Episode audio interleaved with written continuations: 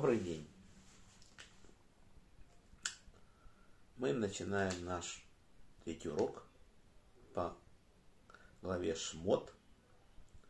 Урок для поднятия души моего папы Яков Бен Года и моего дяди Владимир Бен Григорий. Мы остановились на том, что дочь фараона, Батия, вытащила из реки ребенка, назвала его Маше, потому что из воды я вытащил его, так это имя за ними закрепилось. И Мирьям посоветовала дочери фараона позвать кормилицу еврейку, потому что он не хотел сосать грудь египетской кормилицы. И пригласили как раз Ехавет, маму Маше, и она его выкормила. 24 месяца она его кормила. Потом она пришла, привела к дому фараону, и стал он ее сыном. Вот так. Так у нас появился новый принц Египта.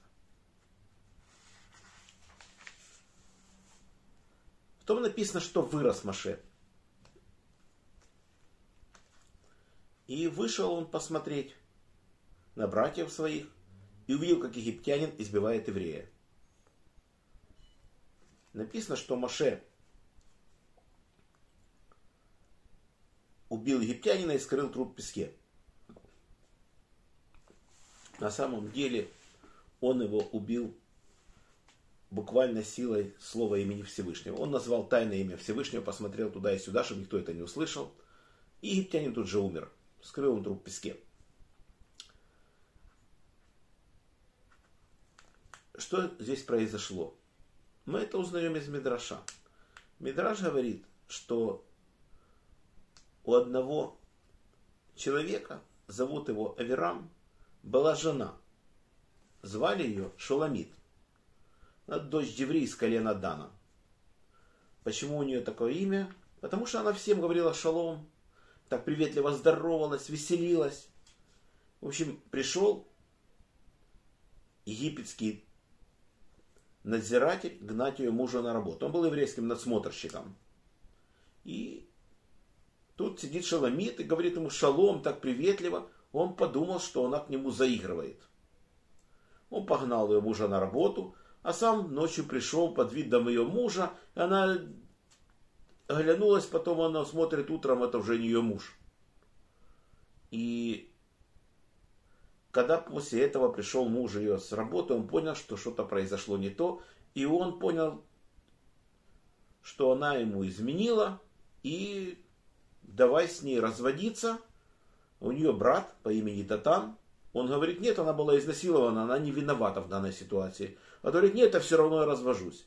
И это было Потом, сначала египтянин понял, что узнал об этом ее муж, и он, и он решил его убить, потому что по египетским законам чужую жену трогать нельзя. Это могло ему тоже стоить очень большим наказанием, могли его тоже казнить.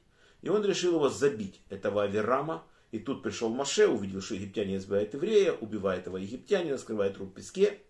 На следующий день Маше тоже выходит на улицу и видит, два еврея ссорятся. Вот это вот Датан и Аверам,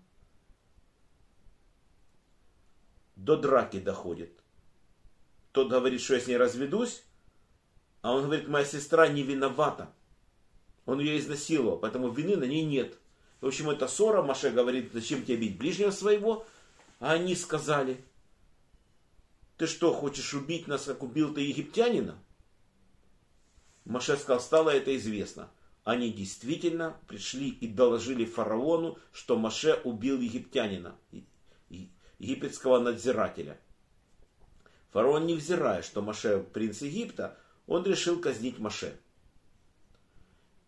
И палач рубил голову Маше, но меч сломался об шею Маше. Всевышний сделал шею мраморной.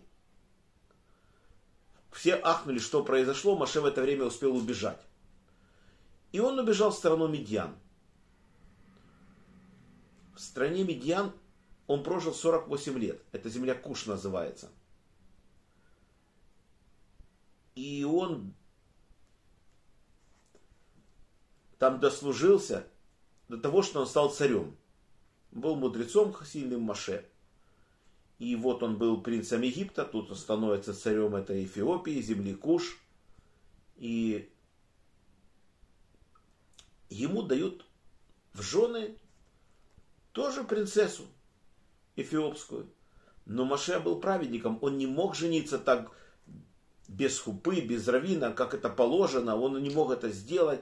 Поэтому он убегает из Медьяна и приходит, приходит он, это из земли Куш убегает, убегает в Медьян.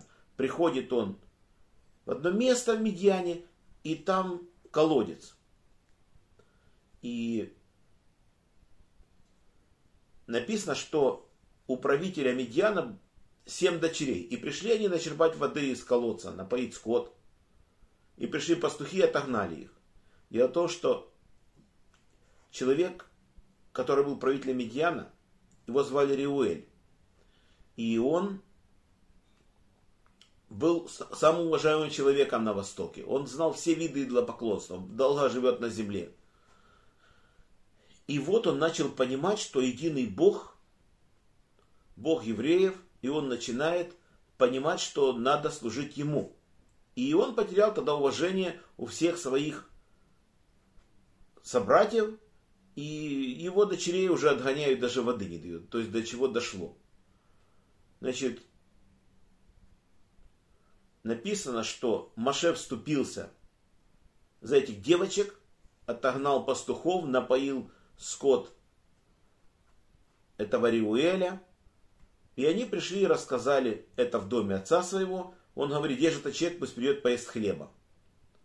Маше приходит в этот дом, и он все рассказал, как было, как он убил египтянина, все-все-все. Но этот человек, Етер, решил, что он должен ответить за это убийство, и отправил его в яму умирать. Закрыл яму какую-то там, и он умирает где-то.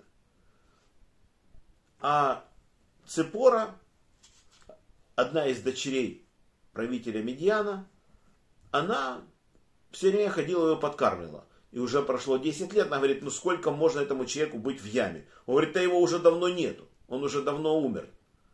Его уже и костей не соберешь. Она говорит, нет, пойдем посмотрим. Они пришли, открыли яму, там Машеву. И этот человек ахнул, понял, что здесь прямое вмешательство Всевышнего, и он выдает за него дочь свою Цепору, Маше женится на ней, и начинает он работать, пасти скот у этого человека. И написано, что Маше гнал скот тестя своего и пришел к горе Сильного, в Хореве. Хорев это место, где находится гора Синай. Это гора это. В общем, он увидел куст, который горит, горит и не сгорает. Обычный куст, ежевики или что там оно такое, или терновник, как переводят. Смотрит, ну сколько может гореть куст, а он горит и не сгорает.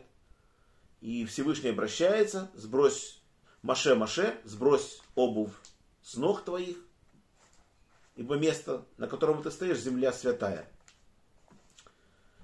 И раз-два раза обратился Всевышний, обращаясь так к праведникам, Авраам, Авраам или Яков, Яков, то как праведникам Всевышний так в Торе обращается. И он говорит, что ты должен вывести евреев из Египта.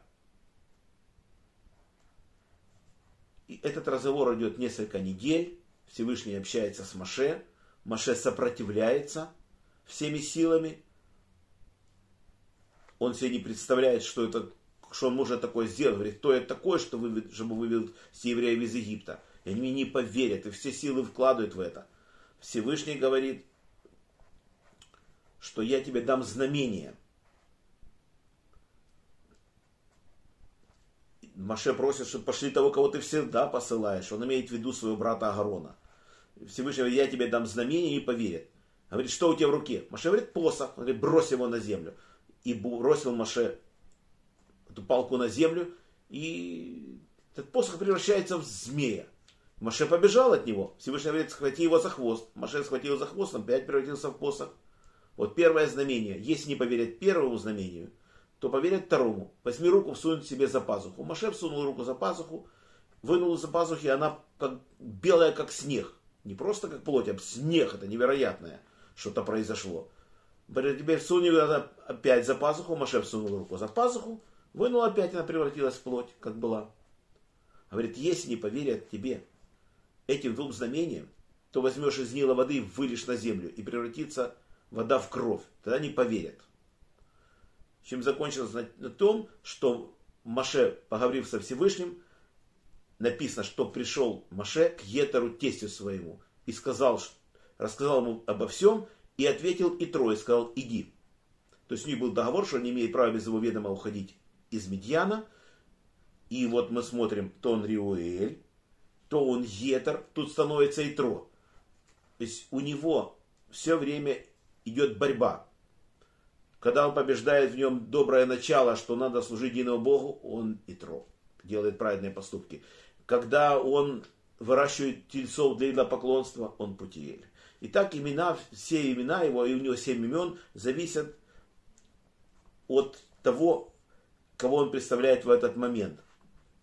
В конечном итоге он станет Итро. Когда он сделает Юр, это мы будем читать уже в главе Итро. Вот. И так Маше собирается и уходит со своей семьей в Египет. На сегодня наш урок заканчивается. Всем всего самого наилучшего. До новых встреч!